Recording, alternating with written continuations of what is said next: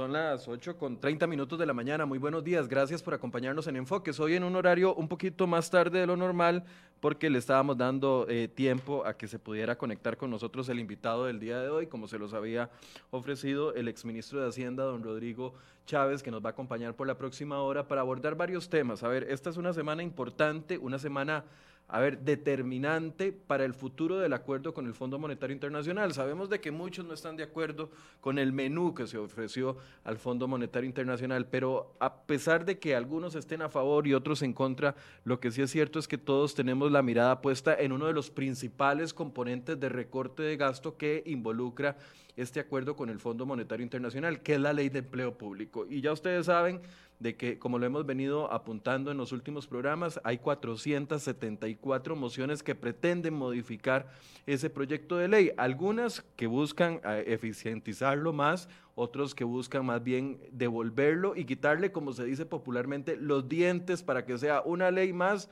que no tiene ni siquiera ámbito de acción y tenga algún buen a ver, algún buen resultado con el tema de empleo público. Bueno, esa es una de las iniciativas que esta semana se está discutiendo, pero además hay otras iniciativas que no están incluidas dentro del proyecto o dentro de la negociación con el Fondo Monetario Internacional, que serían importantes recortes de gasto que se podrían hacer y que tal vez no se están contemplando en este momento. Sobre el acuerdo en el fondo y todo lo que, lo que involucra alrededor de eso, eh, vamos a conversar con don Rodrigo Chávez, que ya se encuentra conectado con nosotros. Le doy la bienvenida a don Rodrigo, que está desde su casa.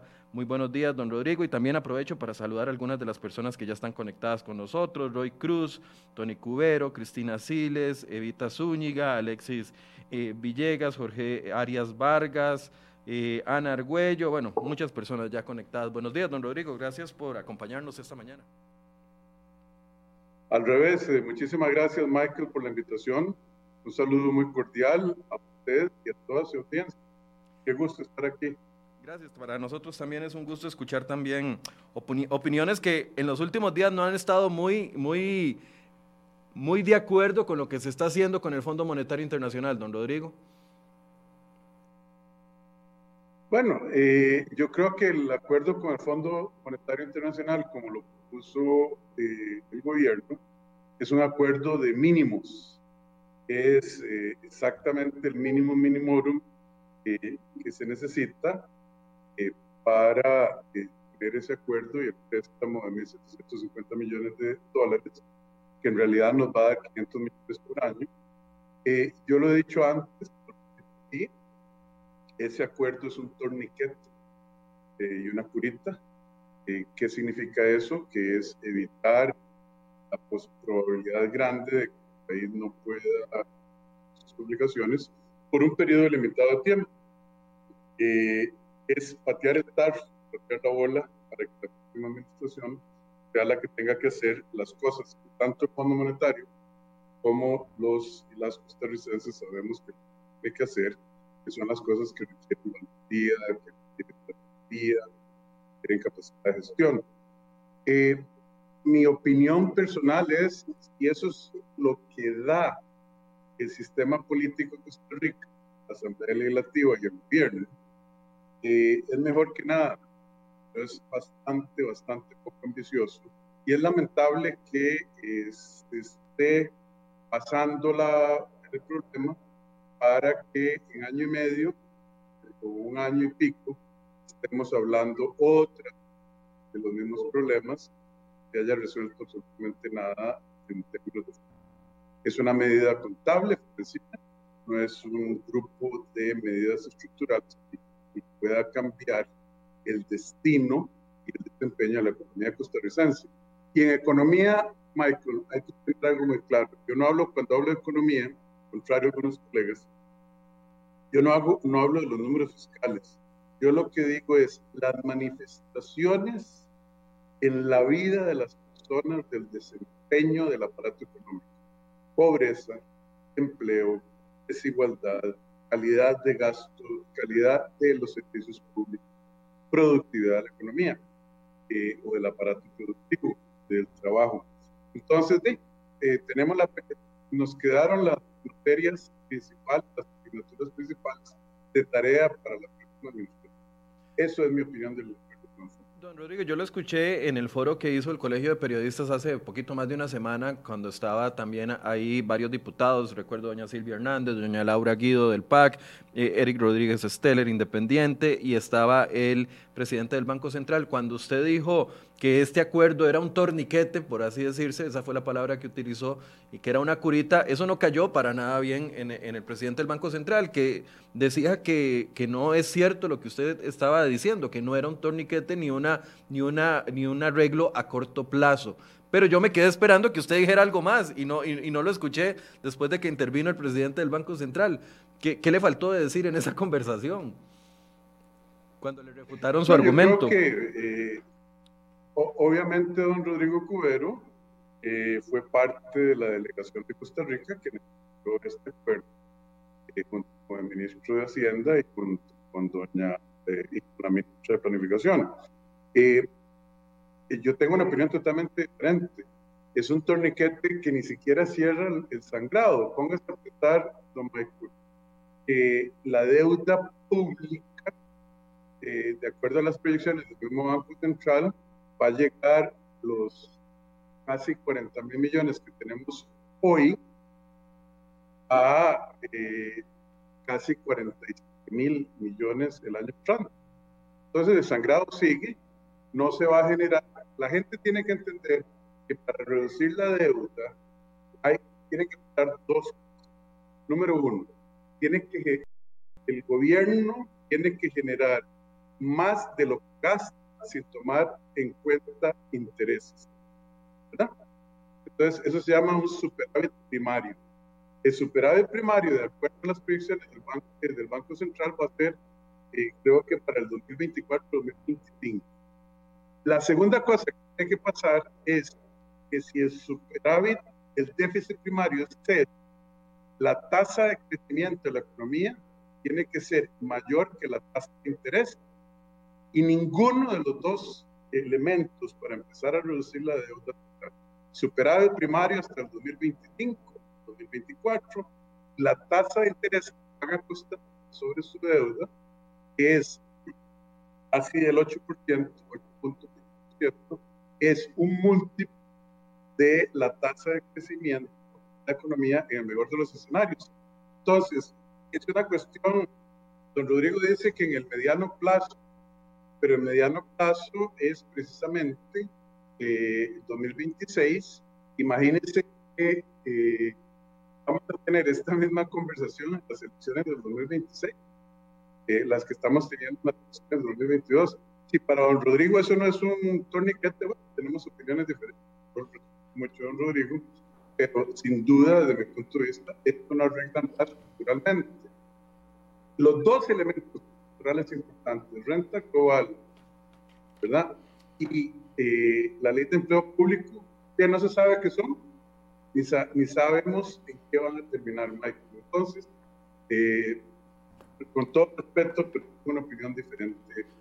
Digo, para mí esto es súper Don Rodrigo, eh, tenemos un problema con el audio y se le está cortando, entonces la gente que nos está viendo nos está diciendo que no le está entendiendo las ideas completas. Esto ha sido una situación que hemos tenido casualmente siempre que hablamos con don Rodrigo. ¿Usted tendrá su celular a mano para llamarlo? No importa, sigamos con la imagen, pero para, para que la voz quede, eh, silenciamos el micrófono y que la voz quede por la llamada telefónica para que no haya problemas. ¿Le parece? No hay ningún problema, Michael, aquí tengo el celular. Okay, ya, ya eh, Si quiere me llama por la línea corriente para que no tengamos el mismo problema si es de internet. Okay, ¿Me está escuchando bien ahora? Sí, ahí le estoy escuchando. Don Rodrigo, si gusta, para no, vea que aquí estamos trabajando en vivo y enfrente de todo el mundo, para no publicar su número de teléfono, si gusta me lo pasa por WhatsApp y yo le marco y le marcamos directamente al a la casa. Si gusta me pasa el número por WhatsApp. Eh, no, no tengo el de la casa, pero me ah. está llamando un número, Michael. Sí, ese, somos nosotros, somos nosotros. ¿Es usted? Sí, señor. Ah, pero. Sí, señor. Ok. Aquí está ya. Eh, ¿Me escucha? Sí, le escuchamos. Vamos a ver si le logramos subir el volumen. Hábleme, don Rodrigo, por favor. Disculpen todos los que están escuchándonos. Probando. Vamos a ver. Si gusta, se acerca el teléfono eh, eh, como si fuera una llamada normal, no en altavoz. Ah, llamada normal, no en altavoz. ¿Ahora? Ahora lo escuchamos mejor, don Rodrigo. Muchas gracias. Ahora sí, disculpen ustedes, pero ustedes saben que cuando en el tema de Internet hay que solucionar aquí al, al aire todo. Don Rodrigo, usted apuntaba a dos temas vitales, renta global. Ok, tiene que silenciar también, don Rodrigo, la computadora para que no se nos meta el, el audio, por favor. Tratando de hacer, tratando de hacer, usar teléfono para el lado. No, ok. No. Ok. Déjeme ver dónde le encuentro volumen. Aquí. Sí, gracias a todas las personas que nos están ayudando a arreglar este problema de audio. Eh, de, así es esto, son las entrevistas en vivo. En vivo pasa lo que tenga que pasar y arreglamos lo que tenemos que arreglar. ¿Pudo silenciarlo, don Rodrigo? Eh, no sé cómo silenciar la máquina. Si usted me ayuda.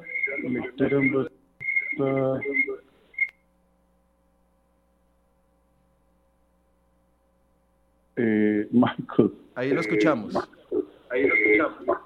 Pero yo lo oigo a usted eh, con un eco enorme. Permítame ver si lo logramos solucionar aquí, Rodrigo. Disculpen. A ver si ustedes me lo pueden. Déjeme ver, volumen. ¿Le mejoró, don Rodrigo, ya? Ok. Aquí está.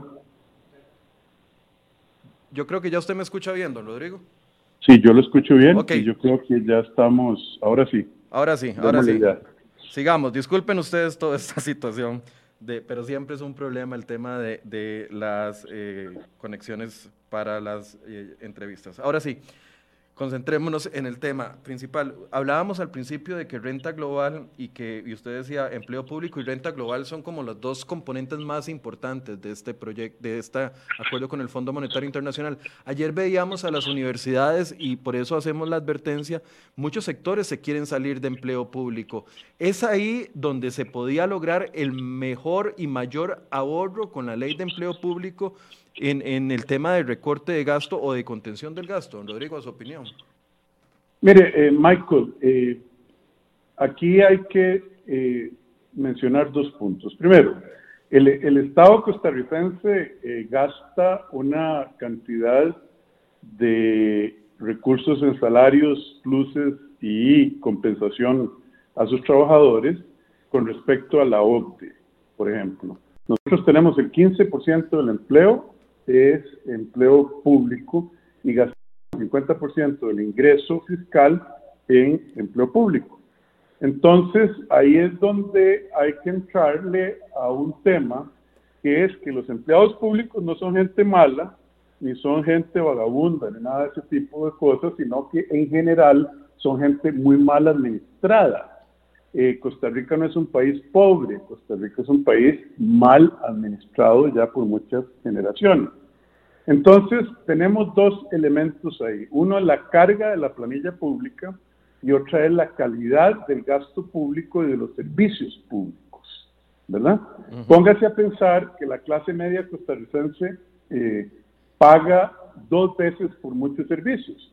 Paga dos veces por seguridad, los que viven en condominios, eh, paga impuestos para el Ministerio de Educación Pública, eh, perdón, para el Ministerio de Seguridad, y tienen que pagar seguridad adicional, el guardia de la esquina, tienen que pagar en algunos casos cuotas de condominios. En educación lo mismo, pagan impuestos para eh, que sus hijos e hijas vayan a las escuelas y a los colegios y este, eh, además los que pueden los mandan a escuelas privadas. Y entonces, no solo es un tema de cantidad de gastos, sino de calidad de gasto. ¿Qué obtienen los y las costarricenses que pagan impuestos en retorno a, la- sus impuestos en términos de servicios? Ahí entra la ley de empleo público, que lo que trata es de convertirse en un elemento más, no en el único, de racionalizar la estructura de salarios, pero también de mejorar el desempeño, la evaluación de eh, los empleados públicos.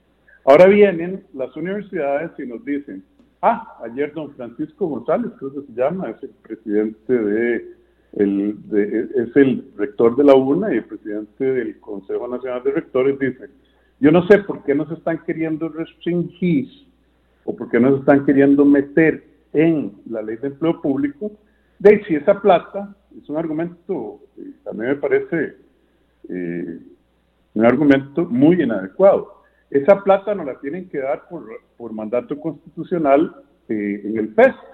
Entonces, si nosotros no la gastamos en salarios, ¿qué le importa Hacienda? Eso no va a volver al gobierno. Y ahí eso demuestra el tipo de actitud que nos tiene donde nos, donde nos tiene. Porque las transferencias que hace el presupuesto nacional de la República al PES, a las universidades, son parte de los recursos públicos. Las universidades en Costa Rica, la Universidad de Costa Rica, por ejemplo, gasta 25% de sus ingresos en investigación y 75% de sus ingresos en salarios. Las universidades de alto desempeño en el mundo, por ejemplo en los Estados Unidos, en promedio gastan al revés, gastan 75% en investigación y 25% en salarios. Entonces, lo que don, este señor, presidente Conari, nos dice, que sus recursos no tienen costo de oportunidad, que, que la Constitución nos manda, démelos y nosotros los gastamos. Como nos parezca, en vista de la autonomía universitaria, está equivocado, porque esos recursos sí tienen costo de oportunidad, tienen costo de oportunidad de más cupos, tienen el costo de oportunidad de más becas, tienen el costo de oportunidad de mejor infraestructura, de mejores laboratorios, etcétera. El FES y el mandato constitucional es para asegurar la calidad de la educación, que no es lo mismo que asegurar los salarios altos de una estirpe de profesores universitarios y eh, ahí se ahí se retrató de cuerpo entero la, mentalidad de este señor. Esta parte nuestra nos la gastamos como queramos, así lo pondría yo.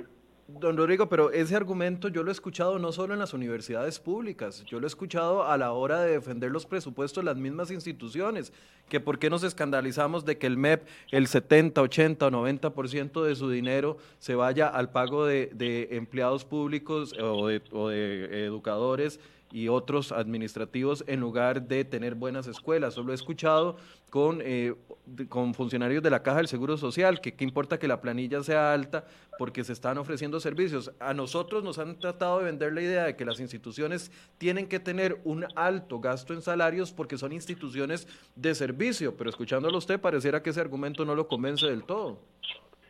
No, no, no solo no me convence, yo creo que es un argumento que no es convincente y para serle franco, Michael, con todo respeto, pero a mí me gusta decir las cosas como son y como las veo, es un argumento irrespetuoso en el sentido de que la calidad del gasto público importa, porque las instituciones no son fines en sí mismos, las instituciones son medios.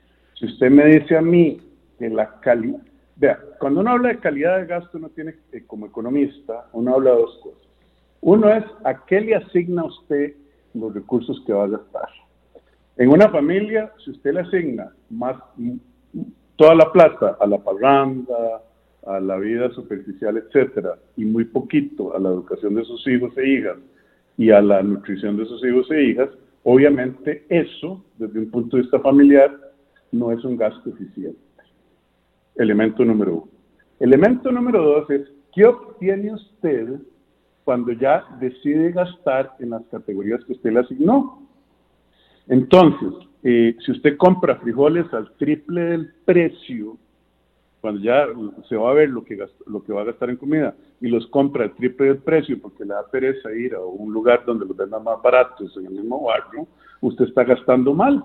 Entonces, veamos ejemplos de falta de calidad de gasto o de gasto de calidad paupérrima. Primero, gastamos el 50% del ingreso en salarios, gastamos el 40 y pico por ciento del presupuesto en intereses. ¿Cómo la ven? Si le añadimos las transferencias, para que las, como la del FES, para que el gobierno financie los salarios de las universidades, de ya, ya lo gastamos todo en intereses y salarios, prácticamente. Por eso la calidad del gasto de este país es tan mala que se invierte 1.2% del PIB en infraestructura y eso no compensa ni siquiera la depreciación de la infraestructura existente. No tengo que decirle a usted y a su audiencia, a Michael, que la infraestructura es un gasto fundamental, es una inversión fundamental para generar desarrollo económico, productividad y bienestar. Entonces tenemos una asignación de gasto terrible que se transmite a las universidades. La calidad del gasto de las universidades es pésima si se juzga por eh, el estándar internacional de que las universidades buenas gastan más en investigación, en infraestructura, en becas, en cupos que en salarios.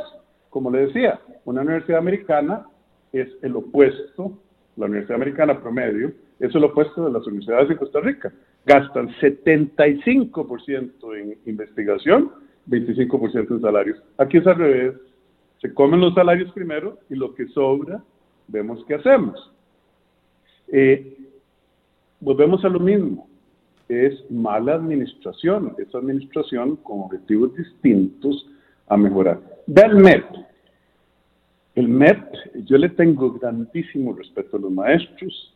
La niña Marta Cristina Vargas en la Escuela de Corrales me enseñó cosas no solo de conocimiento de fondo, sino de comportamiento, de que había que llevar pañuelo a la escuela, de que uno tenía que decir gracias, por favor, etc.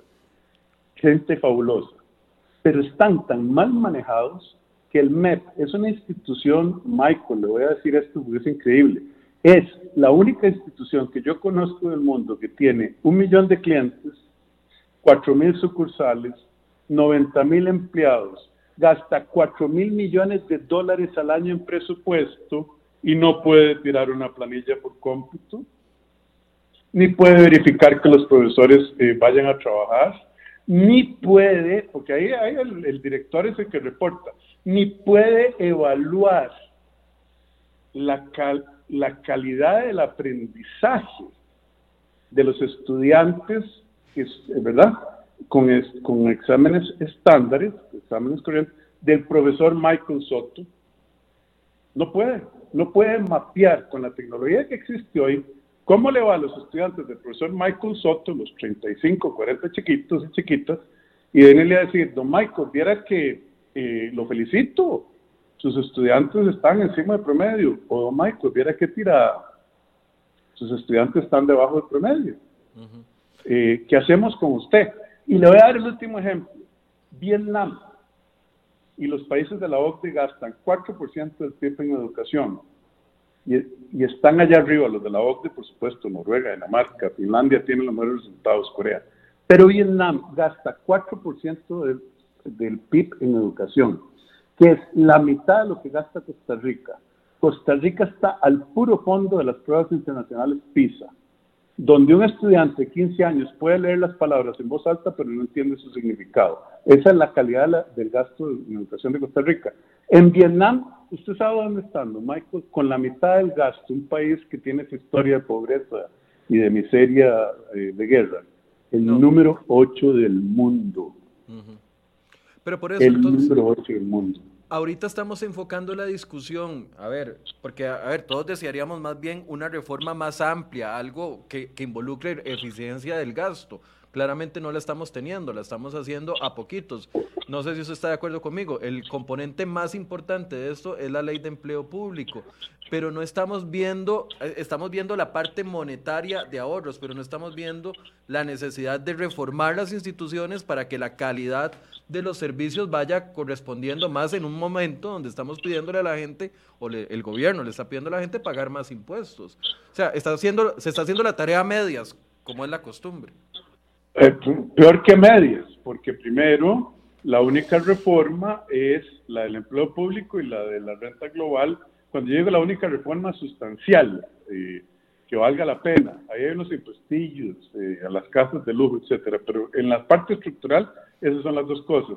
Y ya vimos cómo le están echando agua a, la sopa diciendo, no, esa parte pues hay que gastarla. Y la vamos a gastar como nos dé la gana para, para hacer francos y transparentes. Entonces, eh, sí, eh, no veo mucho. Como le dije, es un esfuercito para no tener que hacer nada en las áreas que importan, calidad de gasto público, asignación, calidad de gasto público, eh, lo que logramos con esos, con esos gastos en términos de servicios, eh, la composición del gasto, la composición del ingreso, la reducción del gasto, pero el gasto no solo hay que reducirlo, el gasto hay que mejorarlo.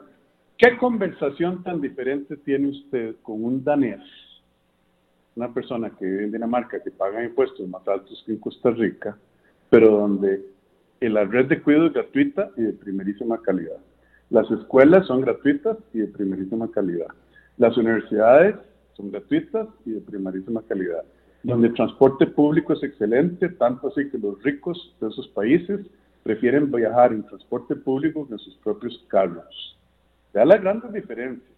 Donde la, seguridad social. ¿Ah? La seguridad social también. La seguridad social. Usted va al hospital. No cubren a la mitad de la población, no, no, no, no, no. Ahí se cubre toda la población.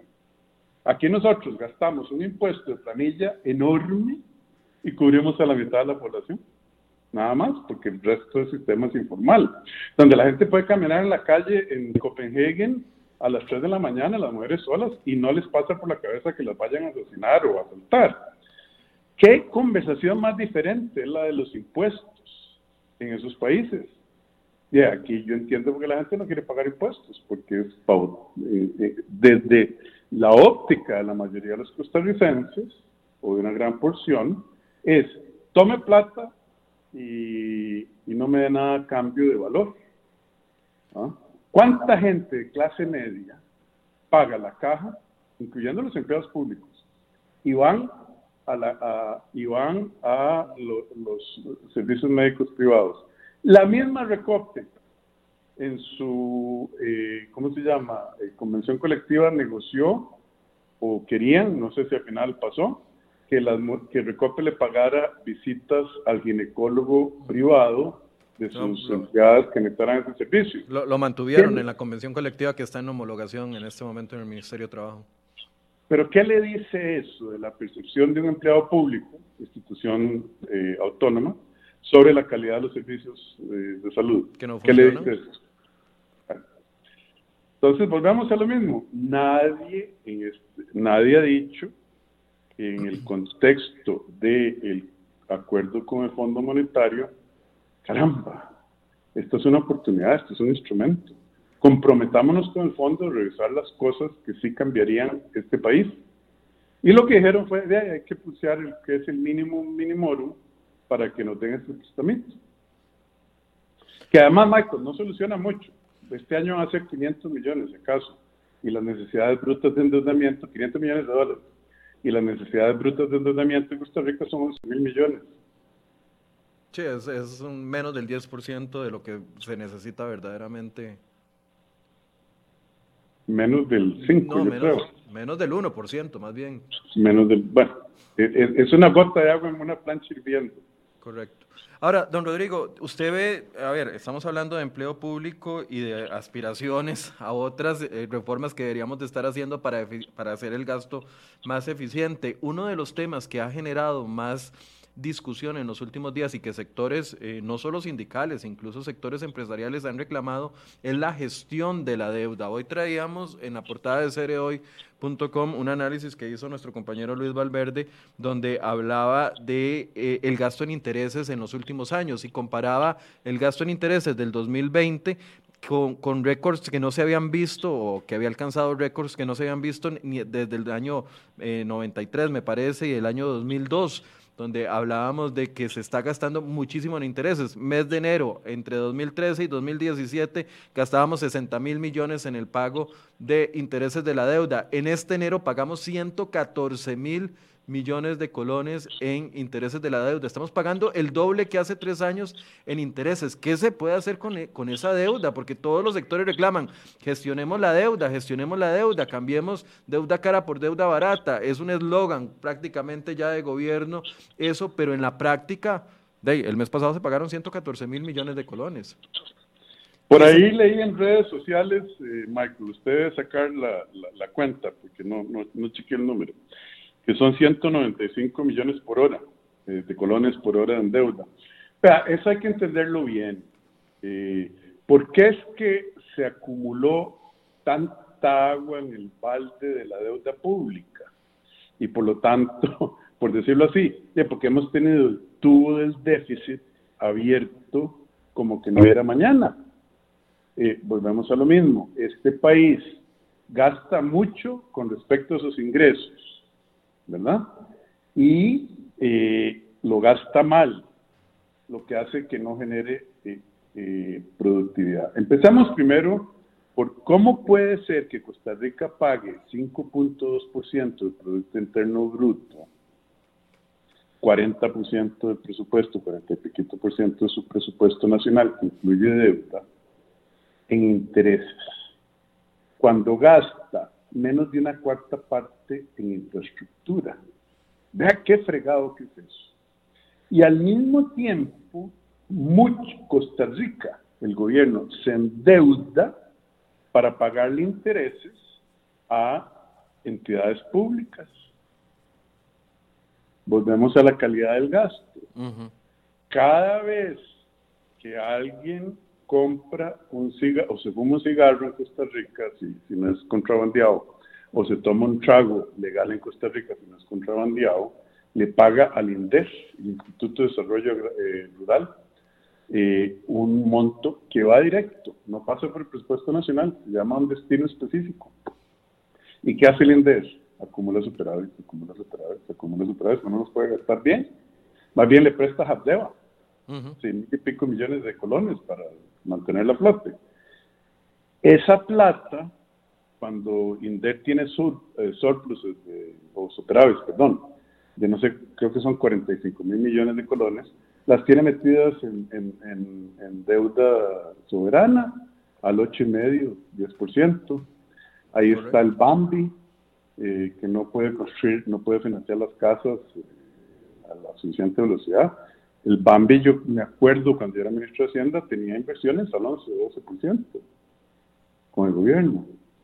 Eh, y, y así sucesivamente. Entonces, el hecho fundamental, lo que no se nos debe olvidar, Michael, es que la causa primera, la primera causa de todos estos problemas, es que el Estado y sus instituciones se convirtieron en la mayoría de los casos en fines en sí mismos no en medios, no instrumentos para dar servicios bajo una lógica no solo económica, sino de administración pública básica de cuál es el propósito del Estado, para qué estamos aquí, etcétera.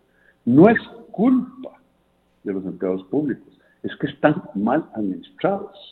Y sus representantes van y negocian, hay que pagarle ginecólogo a las empleadas del recopio yo creo que, que, todas las mujeres de Costa Rica deben tener buenos servicios médicos. Pero ¿qué nos dice eso de la caja? De la misma periodización. Entonces, ese es el problema, que nos olvidamos de los conceptos básicos. ¿Para qué vivimos y para qué estamos aquí? Pero en temas de gestión de, de, de, los intereses y de la deuda, a ver, ¿cuál sería el primer paso para mejorar esto? Evitar, porque vea, por, el, por otro lado, eh, está la, la iniciativa de recuperar superávits de algunas, o tener de, de, los superávits de algunas instituciones, obtener dineros para financiar deuda, que también varias instituciones ya se han opuesto a, a, eso, como una contribución especial para abonar a la deuda. ¿Qué se tiene que hacer? Porque a mí me parece, y voy a decir una palabra que, que me parece inmoral, por ejemplo, de que como ciudadanos nos esforcemos, endeudemos al país para darle, por ejemplo, a, las universidades públicas dinero para que ejecuten y, lleven más gente a las, a las aulas y los muchachos no se tengan que endeudar con CONAPE por cinco o seis años para pagar una universidad privada porque no pueden ir a una pública, etcétera, etcétera. Y que ese dinero termine en un superávit que se lo prestan de vuelta al Estado como usted hacía el caso del INDER, se lo terminan prestando a intereses muy altos. Es que eso es inmoral, eso no debería de suceder. ¿Cómo es posible que nos endeudamos para darles presupuestos a las instituciones? No los, no los utilizan porque son malos haciendo la gestión y después no lo prestan a intereses altos. Eso tiene que parar. ¿Cómo, cómo se puede frenar eso, don Rodrigo? Bueno, eh, yo propuse una ley, la firmé, eh, que se llamaba la ley Pagar, que tenía un recorte, la ley Pagar 1, que proponía recoger 236 mil millones eh, de colones que estaban en superávit, había una ley pagar dos y tres eh, planeada para precisamente cancelar esas deudas eh, que tiene el Estado con las instituciones que han acumulado superávit. Pero de ahí fueron las instituciones a hacer lobby a la Asamblea Legislativa y de los 236 mil quedaron 85 mil y ya no se habla más de pagar. ¿Por qué? Porque las instituciones, al igual que está haciendo la Universidad de Costa Rica, al igual que está diciendo el Poder Judicial, dijeron, ah, sí, a mí no. A todos sí, pero a mí no. Y faltó, yo no sé, eh, disciplina estratégica. Ese es un tema de manejo de deuda, pero fundamentalmente, Michael, vea, en el mundo hoy, y este número mucha gente no me lo va a creer, hay el tamaño de la economía de Estados Unidos, aproximadamente 18 billones de dólares, 18 trillones de dólares en inglés, trillones, que los gobiernos le están cobrando a la gente por guardarle la plata. ¿Por qué? Porque están a tasa negativa. El gobierno de Suiza le dice a usted, Michael, préstame la plata, sí, yo se la recibo, pero le va a costar un 1%, no me acuerdo el número exacto, al año a usted. Yo no le voy a pagar, le voy a cobrar por guardarle la plata. 18 trillones. Nosotros tenemos países como Dinamarca, Chile. De Chile tiene una calificación de deuda de Moody's de A1, Standard Poor's, estoy leyendo aquí para no, no cometer el error de A, a más en Fitch en A y paga un spread, la diferencia entre eh, el bono de Chile y el del gobierno americano son 117 puntos. El nuestro son casi 700. Sí, es que no. ¿Y por qué es eso? Porque nadie nos cree. Porque nadie nos cree que estemos comprometidos a arreglar los problemas de fondo, no los problemitas de tirar la pelota para el entrante. El acuerdo del Fondo Monetario no nos va a bajar las tasas de interés desde mi punto de vista. Lo que va a hacer es que no suban más. Pero yo lo veo muy poco probable que las agencias calificadoras de riesgo nos vayan a subir la calificación y que nos vayan a prestar más barato por el acuerdo con el fondo. Estoy de acuerdo con, con el gobierno de que si no hubiéramos tenido un acuerdo con el fondo, las tasas no se rápido. Pero entonces volvemos a lo mismo. No se puede hacer, ¿cómo es que decían los viejillos de antes? Chocolate o las viejillas, chocolate sin cacao. Sin cacao. De, no se puede hacer magia contable, meto aquí, bajo ya, si no se arreglan los problemas estructurales. Por eso yo llamo torniquete, porque no saca las balas, no hace la operación, no cierra el hueco. Lo que hace es que nos desangremos más despacio. A, su criterio, don Rodrigo, de, de, los temas estructurales que debería de tocar el acuerdo con el Fondo Monetario Internacional, el único que se está tocando, porque ya hemos hablado de dos, el tema de gestión de la deuda y el tema de la gestión de los intereses y la calidad del gasto. A su criterio, dentro de este acuerdo con el Fondo Monetario Internacional, ¿hay algún otro fuerte eh, en tema de estructural, de solucionar problemas estructurales, o solo sería empleo público? No, Michael, yo, yo, yo me pregunto, en un país donde la tasa de desempleo oficial es de veintipico por ciento, a eso se le, hay que añadirle, le tenemos que añadir la tasa de eh, los que están ya desalentados, gente que dijo ya no me va a dar trabajo, los que todavía tienen los contratos suspendidos, los que quieren, eh, que es un número todavía grande, y los que están trabajando tiempo parcial y que quieren trabajo tiempo completo, ¿qué andaremos? En 30, 32% de afectación en el mercado laboral de la, de la población económicamente activa. Una tercera parte. Y dígame usted, ¿por qué este programa en el fondo? Que los acuerdos de fondo tienen metas estructurales y metas cuantitativas. Condiciones, es la palabra correcta. Condiciones, eh, pero le, le llamamos meta para que no suene tan feo, o le llaman metas. ¿Por qué este programa de fondo no tiene metas estructurales para generar empleo? ¿Por qué no incluyó una ley que deshiciera la tramitología innecesaria y los proyectos para acelerar proyectos de inversión? Yo soy vecino y amigo de un empresario eh, que trabaja, que se dedica a la construcción, el desarrollo inmobiliario. Yo le pregunté, mira, fulano, eh, ¿por qué es que vos no invertís más? ¿Qué te falta? ¿Crédito? ¿Qué te falta? ¿Oportunidad de inversión? Me dice, no, hombre, a mí lo que me falta es que no me duren cuatro años en darme un permiso. Cuatro años entre la municipalidad, el ministerio de aquí, que hay, y, ni que hablar de que hay acueductos alcantarillados le conecte, le ponga el agua, la conexión. Entonces, ¿por qué no se nos ocurrió, a pesar de que muchos lo sugerimos, pasar que el programa con el fondo incluyera una ley que haga que los permisos de cualquier naturaleza, excepto, digamos, que alguien quiera construir un manglar o un, proyecto con alto riesgo ambiental, pero esos son muy poquitos, que todas las obras de construcción y de inversión en, eh, en inmobiliario se hagan sobre la base de un menú de regulaciones claro, publicado en Internet, y que además el, eh, el empresario o el desarrollador ponga un bono de cumplimiento de 10% y le digan, vaya, empieza a construir, no hoy, ayer. Le vamos a hacer una auditoría exposed contra estas reglas. Si usted violó y se lo demostramos, pierde su bono de cumplimiento. ¿Por qué esperarse cuatro años? ¿Por qué?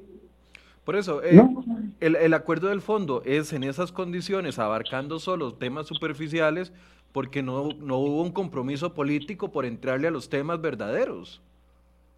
Pero ¿quién se hubiera enojado si hacemos, eh, si, mandamos al infierno, perdóname esa palabra porque es donde merecen estar, todas las tramitologías, todas las confusiones, toda la falta de claridad para generar empleo en este país. ¿Quién? Algunos empleados públicos, que algunos.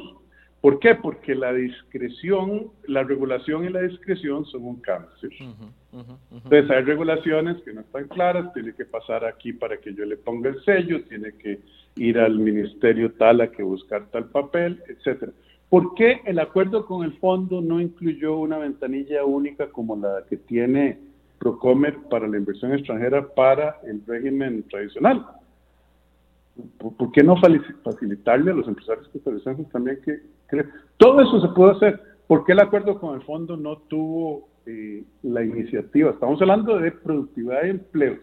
Acuérdense que empezamos hablando de que más de la casi la tercera parte de la población económicamente activa de este país está en problemas serios, desempleados, subempleados o desalentados. Aquí lo primero que deberíamos pensar es, prioridad número uno, trabajos, puestos de trabajo. Prioridad número dos, más puestos de trabajo. Y prioridad número tres, más y mejores puestos de trabajo. Pero no, no, no, no, es que, que cuesta, cuesta mucho todo.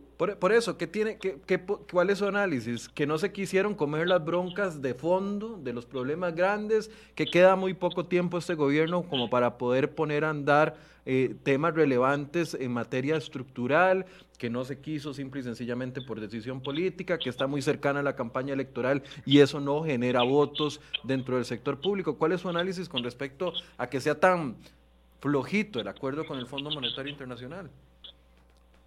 Ay, don Michael, esa es la pregunta del millón de pesos y yo creo que todas las que usted mencionó son hipótesis razonables. De, yo creo que eh, este acuerdo con el fondo es una claudicación de los poderes de la República a poder hacer algo. Es como cuando alguien tira la toalla en un, eh, ¿cómo se llama? En una pelea de boxeo y dice, ah, ya, ya no me pegue más, pero tampoco me, ¿verdad? Eh, vea, es que lo que tenemos es una brecha de liderazgo. Tenemos brechas fiscales, brechas estructurales, brechas de infraestructura, brechas de capital humano, como hablábamos de la educación, brechas de productividad. Pero al final de cuentas, esas son las consecuencias de la brecha fundamental que ha tenido este país por muchísimos años, es una brecha de buen gobierno, un déficit de buen gobierno, de pensar para dónde va este país, ¿Cómo lo vamos a hacer en un país más próspero? ¿Cómo lo vamos a administrar mejor? En todos los sentidos, fíjense en el oro de crucitas. De, hay que proteger el ambiente, absolutamente de acuerdo. Hay que manejar los recursos del país de una manera inteligente, absolutamente de acuerdo. ¿Qué hicimos? Un desastre, porque no protegemos el ambiente, ya se destruyó, el oro, está, no, no, eh, nadie en este país más que grupos pequeños se han beneficiado. Todas esas cosas, convenciones colectivas, por donde usted quiera que ver los problemas de este país, que ya existen, y la falta de una perspectiva clara de que los vamos a solucionar en el mediano plazo, porque esto no lo soluciona, ya patea el balde, viene de que los gobiernos de la Asamblea Legislativa no han hecho lo correcto por años. Es más, han hecho lo incorrecto. Vea las, los recursos, esos destinos específicos que hablábamos de INDER o de Infocop. ¿Qué son esas cosas? Esos fueron tratos políticos de hace años, político-electorales, no de políticas públicas. Entonces, ¿para qué nos engañamos? Y sí, si ya no pudimos, si ya no hubo valentía, si ya no hubo sabiduría, si ya no hubo capacidad de gestión, definimos este, este acuerdo con el fondo para que no se nos desangre el, el paciente ya o la paciente pero hablemos claro qué es lo que es. Es un parche y un torniquete, a pesar de que haya gente que diga que no. Usted puso el ejemplo el otro día de Argentina y decía, donde explicaba su, su posición y decía, bueno, ¿y cuántas veces ha negociado Argentina con, con el Fondo Monetario Internacional eh, acuerdos que finalmente no se llegan a cumplir y se tienen que eh, firmar nuevos acuerdos? ¿Usted cree que con un acuerdo tan débil como en el que estamos, eh, yo sé que será decisión política de futuros gobiernos si vuelven a acudir al Fondo Monetario Internacional, pero con un acuerdo tan débil, estamos en riesgo de caer en una dinámica parecida a la que ha entrado países como Argentina. Vea, eh, muchas gracias, don Michael. Me hace gracia porque sí le puse atención a, esa, actividad. Yo, pongo mucha atención. y, se lo agradezco mucho.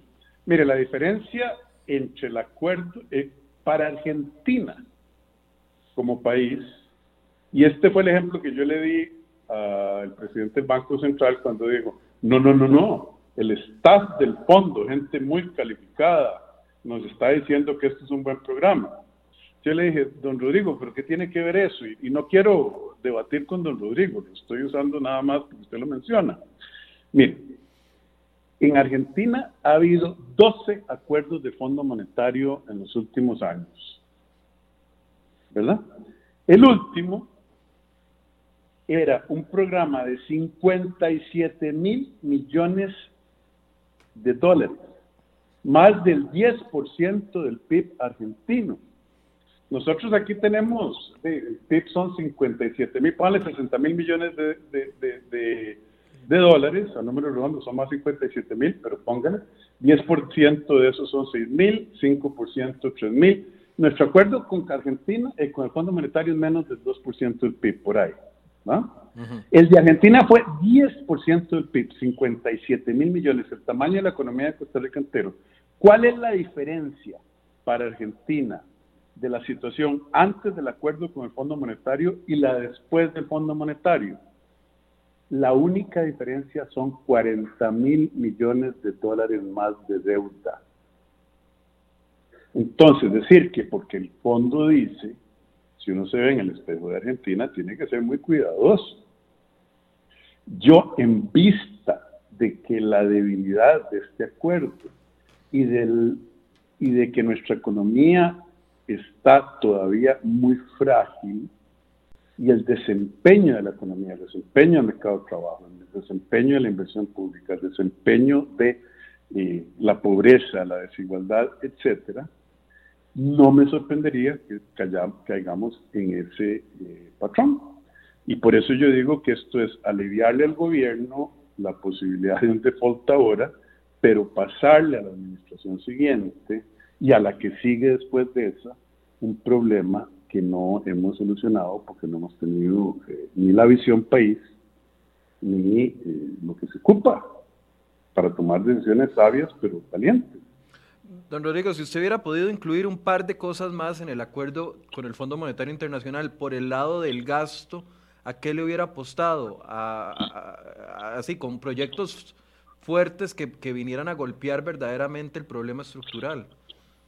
Yo lo primero que hubiera hecho es decirle al Fondo Monetario, Costa Rica propone, y espero que ustedes nos demanden, nos exijan, eh, por lo menos un 2, 2.5 del PIB, no como recorte adicional, sino como reasignación de las partidas de transferencias, como el FES, de eh, salarios, de pensiones con cargo al presupuesto y de gasto corriente de las instituciones del Estado, por lo menos 2% del PIB que vaya a infraestructura.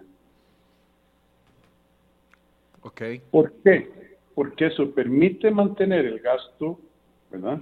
Pero mejora muchísimo la calidad porque la infraestructura, la infraestructura genera crecimiento hoy y genera crecimiento mañana. Genera empleo también. Y genera empleo hoy, pero no, ah, porque el corte hubiera sido muy duro. Y, eso, y yo creo que la gente entendería eso. Yo hubiera puesto eh, como requisitos toda la cancelación de deudas cruzadas en, entre las instituciones del Estado, menos eh, el IBM, porque ellos sí necesitan mantener los recursos invertidos, porque tienen que pagar pensiones, pero el resto yo les hubiera dicho, señores, ¿cómo puede ser que la voz izquierda le deba a la voz derecha ah, eh, en plata o la cartera roja le deba a la cartera negra de la misma señora? Y aquí vamos a limpiar esto. Eso nos hubiera rebajado un montón de intereses. Eh, y así sucesivamente, pero todas las medidas que valen la pena, don eh, Michael, ya le tocan los intereses a alguien algún feudo, algún, algún sindicato, algún grupo empresarial. Y nadie quiere eh, comerse una bronca con nadie. Despacito, suavecito, vamos. Sí, eh, eh, en el tema, a ver, en el tema de renta global, y yo creo que aquí si no, no, nos vamos a encontrar, yo me acuerdo la primera vez que lo logré entrevistar a usted, usted decía, hay que reformar el tema de el pago de renta en el país. Ahora, en, esta, en este contexto en el que estamos, eh, el gobierno le está apostando a poner a pagar eh, impuesto al salario a personas con salarios entre 842 mil y 683 mil que antes estaban exonerados. Están bajando la exoneración eh, eh, o igualando la exoneración de los trabajadores independientes y, a los, y los trabajadores eh, asalariados. Y esto va a traer una afectación principalmente a los asalariados porque van a tener que pagar más impuestos, mientras que los independientes en algunos ejercicios que hemos hecho van a pagar menos. Yo entiendo y, y, me molesta cuando alguien dice, es que a nadie le gusta pagar impuestos, suave un toque, a ver, hablemos de eso no es que no nos gusta, muchos ya lo tenemos interiorizado en nuestro, en nuestro esquema salarial y en, nuestro, en nuestros gastos mensuales. Ya sabemos que va para impuestos y no, hacemos, no nos vamos a amarrar un portón todos los meses afuera del Ministerio de Hacienda o afuera de la Caja del Seguro Social para que, nos, para que no nos hagan el... Ya, ya lo tenemos interiorizado. El asunto es cuando uno ve todo este otro panorama que usted nos ha dado y ve que una de las salidas es por el lado de impuestos es el momento adecuado. Muchas personas piensan esto va a tener un impacto en el consumo de una economía que está eh, cerca a una recesión, según lo que algunos dicen, otros dicen una economía muy debilitada. Apostarle por ese componente en renta global, no renta global en sí, porque yo sé que la mayoría opina de que renta global podría traer un beneficio, pero a los cambios de los tramos podría traer una, una, afectación en el consumo del país y por ende afectación también en recaudación de impuestos como el IVA, por ejemplo. ¿Qué opina usted? don Michael, eh, yo siempre he tratado de, ser la persona, una persona transparente. Me gusta hablar las cosas como son, porque de otra manera suena no bonito y, y qué, bien que suena, pero nadie, no nos entendemos y no avanzamos. Vea, la discusión de impuestos en este país está patas para arriba la tenemos al revés y es una discusión ilógica. ¿Por qué? Porque los impuestos y la deuda son equivalentes en que son las dos maneras en que usted le da plata a un gobierno para que la gaste. Entonces, lo primero que uno tiene que preguntarse es, ¿para qué quiere el gobierno o qué va a hacer el gobierno con esa plata? ¿Cierto o no? Sí. Cuando yo estaba chiquitillo, le iba a decir a mi papá, en aquella época, regálame 20 pesos, dice, ¿para dónde va? ¿Qué va a hacer? ¿Ah? Eh, eh, lo lógico. Bueno, el Estado debería ser igual. ¿Para qué quiere esos recursos? Entonces, vea, la gente sabe que las necesidades tributarias de este país son producto de las decisiones erróneas que se han acumulado en los últimos tres, cuatro gobiernos. Usted póngale el número que le guste, 2007, 2000, eso lo podemos debatir. Pero ha habido un deterioro constante en la calidad del marco y la política fiscal de este país desde entonces. El plan escudo fue un desastre, eh, todas las convenciones colectivas, todos los pluses, etc. Entonces la gente dice, un momentico, ¿por qué no estamos hablando seriamente de las 330 instituciones que hay? Sí. ¿Por qué no estamos hablando seriamente de no sé cuántos comités y comisiones, etcétera, que tienen los ministerios? Por el amor de Dios, entonces, ¿para qué ministerio? Si las funciones se están haciendo descentralizadamente. ¿Por qué no estamos hablando seriamente del manejo de la deuda? ¿Por qué no estamos hablando de la calidad del gasto público? ¿Por qué me quieren cobrar más impuestos cuando la calidad de los servicios es eh, muy mala? Entonces ya la tenemos al revés. Aquí lo que debimos haber hecho, lo que hubiera mandado la, la lógica es, veamos qué clase de Estado queremos, veamos cómo le podemos prometer a usted, señores y señores contribuyentes, mejores servicios públicos, pongamos en orden a las castas gerenciales de, de las entidades públicas para que pongan sistemas, para que pongan controles, para que, etcétera. Y una vez que hayamos hecho todo eso, vamos donde la gente a decirle, ¿saben qué? Gracias a Dios ya no necesitamos más impuestos. O lo que vamos a hacer es racionalizar los ciento y pico de impuestos en unos pocos, lo vamos le vamos a hacer fácil que usted pague, etcétera. O, ¿sabe qué? Ya viéndolo la cara, viéndola la cara a los ojos, ya hicimos el esfuerzo máximo. Vea, nos faltó un poquito así. Ahora sí, necesitamos su ayuda, hay patriótica. Pero eh, no, seguimos haciendo lo mismo, nos mandan en septiembre y vea las cosas, es que, es que la, la economía también tiene, hay que tomar en cuenta la psicología de la gente y la legitimidad de las políticas económicas. Venimos el 17 de septiembre y el gobierno nos dice, hay que meter este ajuste no sé qué tamaño, mucho más grande el de ahora, el de ahora, en el programa del fondo de aquel entonces, 80% impuestos y 20% gastos. Y eso fue ofensivo a la población de este país. Entonces vienen y después todas las mesas de diálogo, yo había dicho que era una pérdida de tiempo, desafortunadamente todavía lo creo, me hubiera gustado equivocarme. Sacan un conejo de un sombrero y dicen, ah, este va a ser el acuerdo de fondo porque negociaron lo mínimo, mínimo, mínimo. Entonces, de yo creo que la renta global debe ir. Pero volvemos a lo mismo, le echan agua a la sopa. Ya no va a ser renta global, ni siquiera renta dual. Va a ser una renta trío porque ya o podría ser, porque ya el ministro de Hacienda dijo que el salario escolar había que cobrarlo diferente, etcétera. Eh, de Michael, cuesta mucho hablar con seriedad de políticas públicas que no son consistentes en el tiempo, las propuestas por lo menos, y que no son serias. Sí. ¿Qué quiere que le diga? yo, yo, yo siento una gran tristeza de ver a mi país que tanto amamos usted yo y todos los que nos y todas las personas que nos escuchan siendo manejado de esta manera. Y le digo, yo no estoy en contra del acuerdo con el fondo, así como está.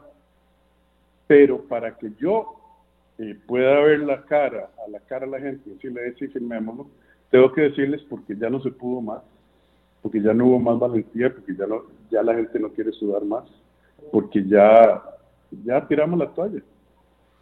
Don Rodrigo, ¿usted ve en los políticos actuales, y no solo los políticos del Ejecutivo, sino en los políticos de la Asamblea Legislativa, un interés genuino por entrarle a los temas de fondo a esta altura, o como le, le, decía antes, ya, ya la gente siente las elecciones de, estamos a un año de las elecciones, ya, ya sienten las elecciones encima, y si yo me meto con, a ver, Liberación Nacional quiso sacar a las universidades públicas del acuerdo con el Fondo Monetario Internacional, del, tema de ley de empleo público. El que me diga a mí que Liberación no estaba haciendo cálculos políticos con esa jugada, o sea, se lo refuto porque claramente son movimientos que se comienzan a dar previo a las elecciones. Es un mal año para llegar a un acuerdo con el Fondo Monetario Internacional sabiendo de que eso tiene tanto peso en nuestros políticos. Michael, es que las crisis no preguntan cuál es el ciclo político. Yo no sé qué, eh, eh, bueno, eh, voy a dar el ejemplo de Inglaterra, cuando, cuando Hitler invade este, Checoslovaquia, de ciclo político, él no preguntó si Chamberlain estaba, tenía estabilidad, etcétera. Las crisis pasan. Y ahí es donde se demuestra la calidad del liderazgo de una nación, la valentía, la preocupación por la nación más que por el futuro político de una persona. Usted me hizo una pregunta que es retórica. Sí. La, ley Pagas la, descuartizaron y le quitaron el músculo porque no había que ofender a tal grupo. Eh, sacar a las universidades, a las universidades, el sacar a las municipalidades de la regla fiscal hace tiempo, al principio de la crisis, contrato político. Eh, ahora tratar de sacar a, la a, las universidades, meter la renta trial, ¿cómo se llamará? Primer dual, la renta de tres partes, o tres cédulas, eh, ahorita podría aparecer una cuarta que alguien diga, no, es que no se puede porque tal grupo. Este, este acuerdo con el fondo es lo máximo que el gobierno piensa que la Asamblea Legislativa le va a aprobar y aún así le están echando agua a la sopa. Sí, usted tiene razón. La calidad de liderazgo en este país deja mucho que desear. ¿Qué quiere que le diga? Que, están haciendo las cosas bien. Cuando quieren sacar a las universidades, cuando eh, el Poder Judicial dice que no y nadie se le para, cuando la Contraloría General de la República eh, dice, ¿saben qué? Tiene que haber un solo, una sola ley de empleo público. No se justifica. Y todo el mundo, no, es que eso es diferente, empresa en competencia. Bueno, empresa en competencia, pero una parte de Belice el ICE tiene telecomunicaciones en competencia, que es una parte chiquitica del negocio. Y este. monopolio en electricidad? Electricidad monopolio. Ay, entonces, ¿qué van a hacer? ¿Una planilla diferente para la gente Colby? Sí, estamos enredados en nuestros propios mecates. Absolutamente. No, no, no estamos enredados. Es que lo más fácil del mundo, Michael, es enredar. Enredar las cosas es más fácil que arreglarlas, confundir las cosas. Yo creo que la gente sabe lo que está haciendo, pero le estamos metiendo cuentos, vendiendo humo al costarricense y a la costarricense de a pie. Y después dicen que por qué somos tan cínicos. Y después dicen que por qué preguntamos, siempre desconfiamos de cualquier cosa que diga un líder político de este país. ¿Sí? Porque hay líderes buenos, no, no, no me, eh, no me tome mal. Yo conozco diputados que se echan buenas broncas. Sí, sí, yo también. Cinco diputados votaron en contra de sacar a, las municipalidades de la ley de eh, responsabilidad fiscal. Bueno, eh, yo creo que ellos hicieron lo correcto en su momento. ahora hay diputados diciendo, no, vamos a tratar de hacer las cosas bien con, con renta global y con la ley de empleo público, pero al final del día las elecciones están en un año y, y como, como le decía que las instituciones se volvieron un fin en sí mismo, el poder político se volvió un fin también y no en un medio. Correcto. Hay gente que quiere poder político solo por un fin, por tenerlo, pero no es un medio para servir al país. Ahorita mientras estamos discutiendo eh, y hablando de este tema, eh, se está moviendo la comisión. Acaban de aprobar eh, incluir a los tres poderes dentro de la ley de empleo público en una moción. Esto acaba de quedar aprobado hace, algunos minutos, pero antes de eso la diputada Paola Vega del PAC estaba defendiendo excluir a las universidades. O sea, esa es la discusión que se está dando en este momento. Don Rodrigo, se nos fue la hora y, siento que hablamos poquito, pero quiero preguntarle, hacerle la pregunta más recurrente de todo el programa que he visto en redes sociales. ¿Tiene aspiraciones políticas? Eso es lo que la gente está preguntando en el día de hoy, no le está preguntando por el tema de, la deuda, etcétera. Han, preguntado específicamente si ya, va amarrando o si tiene aspiración política para una precandidatura o candidatura. Vea, Michael, yo soy una persona muy franca y, hay gente que me critica por eso. Dicen, ah, él no puede, fue mal ministro de Hacienda porque no fue diplomático. No, eh, a, mí, a mí no me gustan las cosas. Yo tengo grandes aspiraciones para este país. Yo creo que este país no es un país pobre, es un país mal administrado. El pescado se pudre de la cabeza para abajo. Y los problemas que tenemos hoy son producto de decisiones políticas decisión que fueron influenciadas por de política pública, decisiones de política pública que fueron influenciadas por política electoral. Yo no me veo, y voy a ser muy franco, eh, o yo no veo que ningún gobierno de los partidos que han estado en el poder últimamente, PLN, PUSC y PAC, pueda o quiera arreglar este país de la manera que usted y yo estábamos discutiendo. No lo veo precisamente porque esos tres eh, partidos no están queriendo hacerlo ahora en la Asamblea, cuando bien lo podrían hacer. ¿Qué me garantiza que van a cambiar? Eh, si fuesen, si llegaran a ser poder ejecutivo, ocupar el poder ejecutivo y mayoría en la asamblea. Entonces, 60% de los costarricenses dicen, y de las costarricenses, yo no sé por quién voy a votar, pero sé por quién no voy a votar. ¿Ve que, vea que regado? No se ven ese número de votantes, ciudadanos y ciudadanas, no se ven identificados con ninguna de las 22 opciones que están en el menú. ¿Qué es lo que está mal, el ciudadano y la ciudadana o el menú? Obvio, el menú. Si usted va a un restaurante chino y el 60% de la gente que tiene un menú de este grueso no encuentra algo que le apetezca, obviamente el menú está mal. Entonces, mi compromiso es que yo estoy trabajando con un grupo de gente muy distinguida de formar para formar una verdadera alternativa en coalición con partidos que no hayan estado en el poder. El condicionante es que no hayan estado en el poder por esas razones que usted nos explicó. Que no hayan estado en el poder ejecutivo. Por ahora, creemos que ninguno de los tres partidos que están en el Poder Ejecutivo tiene o la visión, o la capacidad, o el interés de arreglar este país. Y lo que han hecho es jalarse todo. Y a hoy, que lo podrían estar tratando de arreglar, están jugando chapitas como las que usted acaba de describir. Entonces hay que darle una opción nueva. Y eso es lo que yo estoy trabajando, y en eso estoy comprometido, yo estoy pensionado y a eso le estoy dedicando mi tiempo. Ahora, eh, Yo tengo ambiciones enormes para este país. Si resulta, ahora es demasiado temprano para hablar de quién va a ser candidato a esto, candidato al otro, quién va a ser el chofer. Estamos enfocados en construir el cargo. Claro, pero eh, es, ese, esa coalición que usted dice que están enfocados y hubo reuniones hace un par de fines de semana, usted fue noticia en todos los titulares precisamente por esto. Esa, esas reuniones, ese acercamiento se está haciendo de cara a, a 2022. Sí, señor. Porque, a ver, los, tiempos son cortos. Ahorita estamos, eh, pues, los partidos les quedarán tres, cuatro meses para hacer elecciones internas, elegir precandidatos, etcétera, etcétera.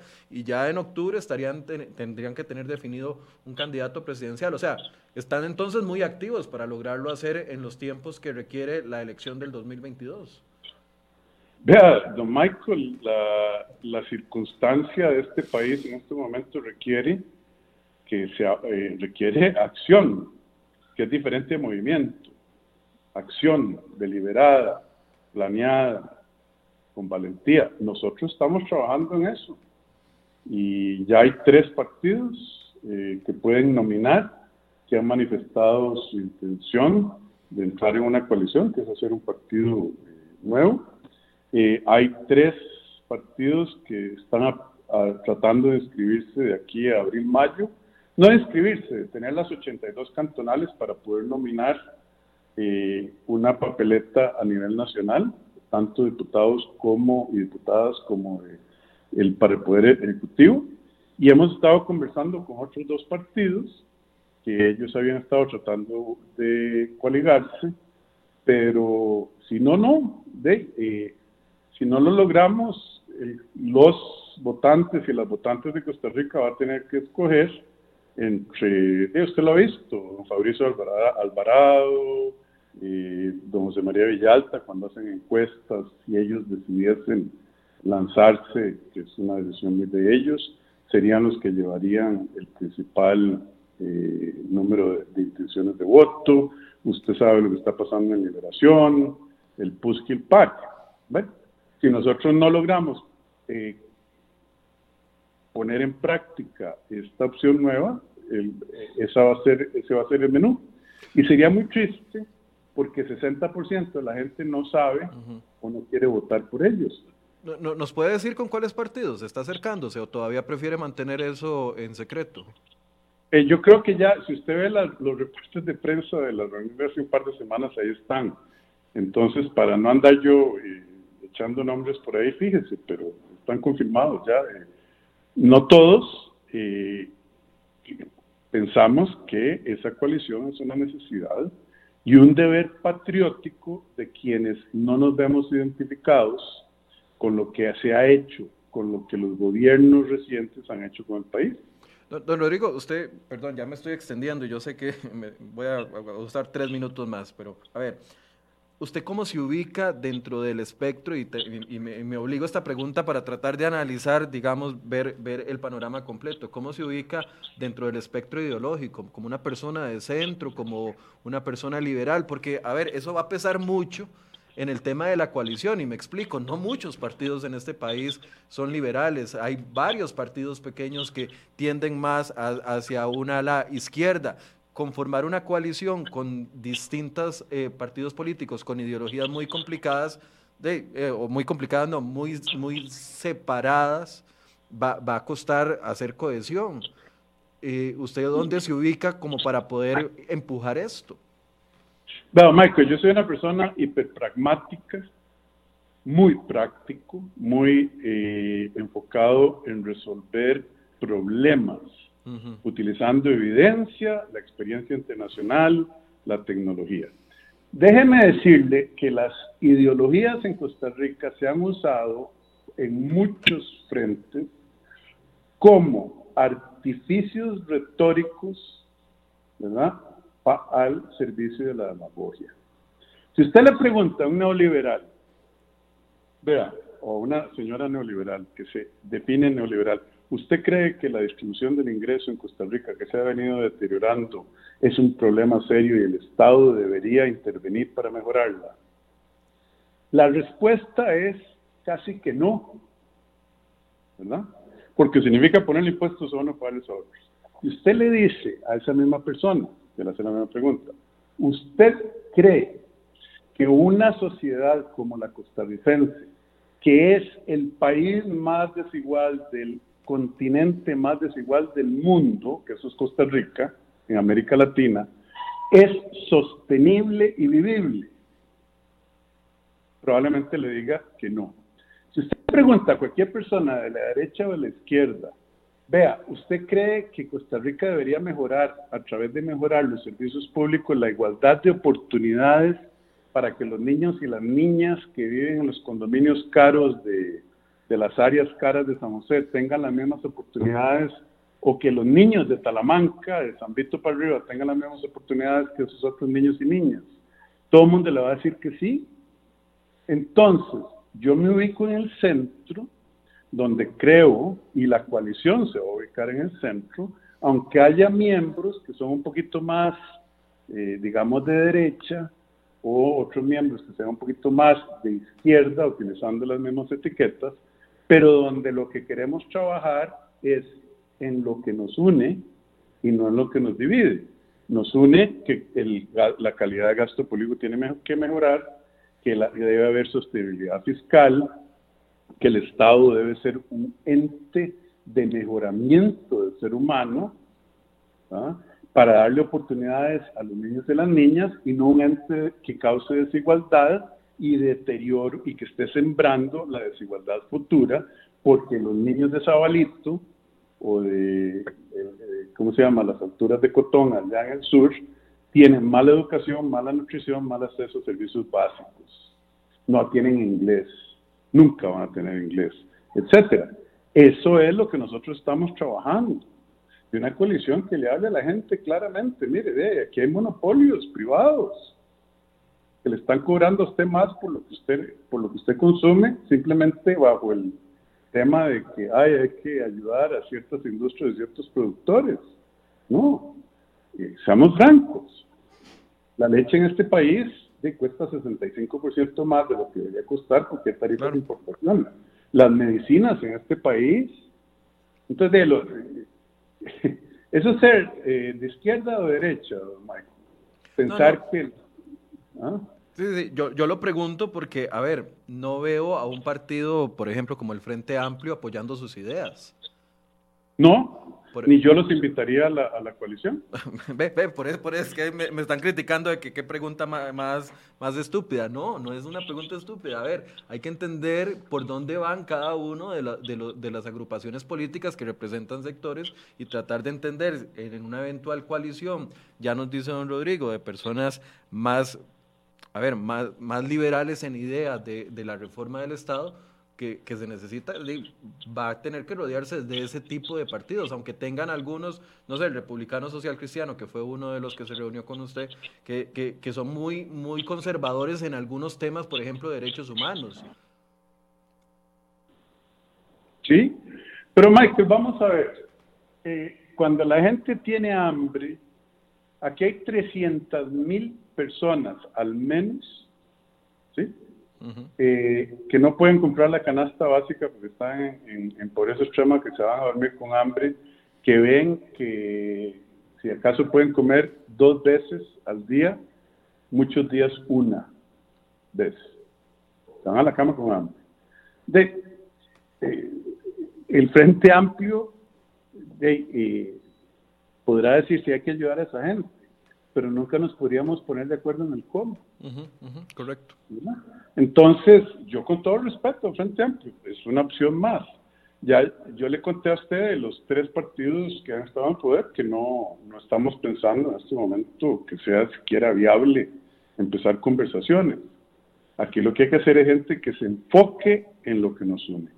No vale la pena ponerse a hablar de esos temas que usted llama eh, eh, que, usualmente los usan para dividirnos, cuando el enemigo común enorme, el que deberíamos preocuparnos ya para mantener la democracia es el desempleo, la pobreza, la falta de inversión, la falta de calidad de gasto público, una visión país, eh, cerrar la brecha digital.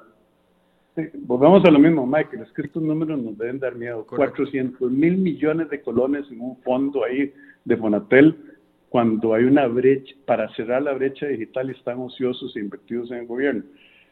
Para eso no se ocupa pensar cuál es su posición en los temas de derechos humanos. Yo tengo una posición muy clara. Esas cosas están ya resueltas por el, eh, en este momento y lo que tenemos que enfocarnos es en, en los tigres grandes que están en la sala de la casa y no en los cachorritos. Ok, don Rodrigo, ¿cuándo volvemos a tener noticia de esto? ¿Van a haber más reuniones? ¿Hay reuniones semanales, mensuales, bimensuales? ¿Están creando, redactando un plan de gobierno? Es que tengo que preguntarlo porque a estas alturas, a un año de las elecciones, todos los partidos están en, ese proceso. Eh, una coalición obviamente funciona distinto, pero ¿cuándo vamos a volver a tener noticia de esto? Se están reuniendo constantemente, hay más acercamientos después de los grupos que vimos hace un par de semanas. Don Michael, usted ha visto un pato en un lago nadando. Usted lo ve así muy plácido encima del lago. El agua ni se le mueve alrededor. Y debajo del agua ese patico va dándole, dándole, dándole, pero se ve tan plácido. Yo creo que nosotros estamos con el pato en el agua, eh, trabajando. Hoy vamos a tener una reunión de tres horas eh, a mi casa constantemente vienen grupos que me honran con sus visitas, grupos, representaciones políticas, eh, empresarios interesados, grupos sociales, y estamos trabajando un programa de gobierno eh, donde usted verá todas las cosas que queda por hacer para la nueva administración y que el programa del Fondo Monetario ni siquiera, ni siquiera toma en cuenta, ni mucho menos mueve la aguja. Okay. Muchas gracias, don Rodrigo. No sé si quiere cerrar con algo para la gente que todavía nos está viendo, más de 560 personas en este momento que nos han aguantado casi hora y media conversando esta no, Yo creo, eh, primero agradecerle muchísimo otra vez, don Michael, recordarle a esas 560 personas y los que nos vean más tarde que tenemos que tomar responsabilidad por este país, que ya es hora de apartar los intereses partidarios y personales de la administración pública una crisis es una cosa terrible, pero es aún peor desperdiciarla para no hacer lo correcto. Ya la crisis llegó y esa crisis no es el coronavirus. El coronavirus aceleró la crisis que ya teníamos. Estábamos en 15% de desempleo antes de que el coronavirus entrara y en el 2005 estábamos al 4%. Y algo pasó, los déficits fiscales, etcétera. Entonces, este no es un país pobre, es un país mal administrado. Se puede y debemos arreglarlo, porque Costa Rica ha hecho cosas gloriosas. Pero últimamente la hemos venido, hemos, nos hemos jalado tortas por incapacidad o por mala intención. Ya no vale la pena meterse en eso, pero hay que ir para adelante y fijarnos a dónde puede llegar este país y qué se ocupa para llevarlo ahí. Yo creo que lo que se ocupa es un nuevo liderazgo político y que Dios quiera que ese liderazgo político emerja en lugar de los liderazgos trasnochados, comprometidos con grupos de interés que nos trajeron a donde estamos. Ese es un, eh, eh, un mensaje de que la política electoral influencia las políticas públicas, las políticas públicas influencian la vida de las personas y si usted quiere cambiar su vida, o quienes nos estén oyendo quieren cambiar sus vidas, van a tener que cambiar sus decisiones políticas electorales, tipo quién votan y qué demandan de sus gobiernos. Ha pasado en muchísimas partes del mundo para bien, no ha pasado en otras para mal. Costa Rica no está condenada a ser Venezuela, pero tiene que cambiar el, el rumbo para no deteriorarse tanto. Bien, muchísimas gracias, don Rodrigo, por el espacio. Yo lo voy a tener que invitar más seguido. Siempre es un placer, pero a las ocho y media. Sí, sí, sí, a las ocho y media. Yo sé que tiene un compromiso familiar siempre y, que siempre cumple con ese compromiso. Costa Rica no es un país pobre, sino mal administrado. Voy a ver si me equivoco, pero esto puede ser el eslogan de campaña política. Yo no pensaba en eso, pero, bueno, eh, pero lo siento en el corazón. Y yo creo que usted también, don Michael, y los que nos oyen. ¿Cómo vamos a decir que esto es un país pobre? Pero hay muchísima pobreza. Vamos a decir que este no es un país productivo, pero no estamos siendo productivos. Entonces, ¿qué? ¿Qué está pasando? Vamos a analizarlo en otro programa. Gracias, don Rodrigo, entonces, por el espacio. A sus órdenes, Michael, un gran placer. También gracias, gracias, también gracias a ustedes por la compañía, por sus preguntas, por, su, por sus comentarios, por los positivos, por los negativos, por las regañadas, por, por todo. De verdad que eh, yo los leo todos y, y siempre les digo, la participación de ustedes es vital, es la que hace este programa distinto, es la que logra que este programa llegue a tanta gente y, y es vital, son vitales los comentarios, las críticas, todo lo que nos mandan. Eh, de verdad que nosotros lo agradecemos y por eso tratamos de ir resolviendo conforme van pasando los días en invitados que ustedes nos han pedido, en temas que ustedes nos han pedido, porque al fin y al cabo el ejercicio periodístico es para ustedes, para la audiencia. Así que muchas gracias por su compañía. Mañana tenemos otro programa de enfoques a las, 9, a las 8 de la mañana. Mañana volvemos al horario regular. Va a estar con nosotros Don Eli Feinsay también hablando del tema de las autonomías. Así que los invito para que nos conecten, se conecten con nosotros a partir de las 8 de la mañana. Muy buenos días.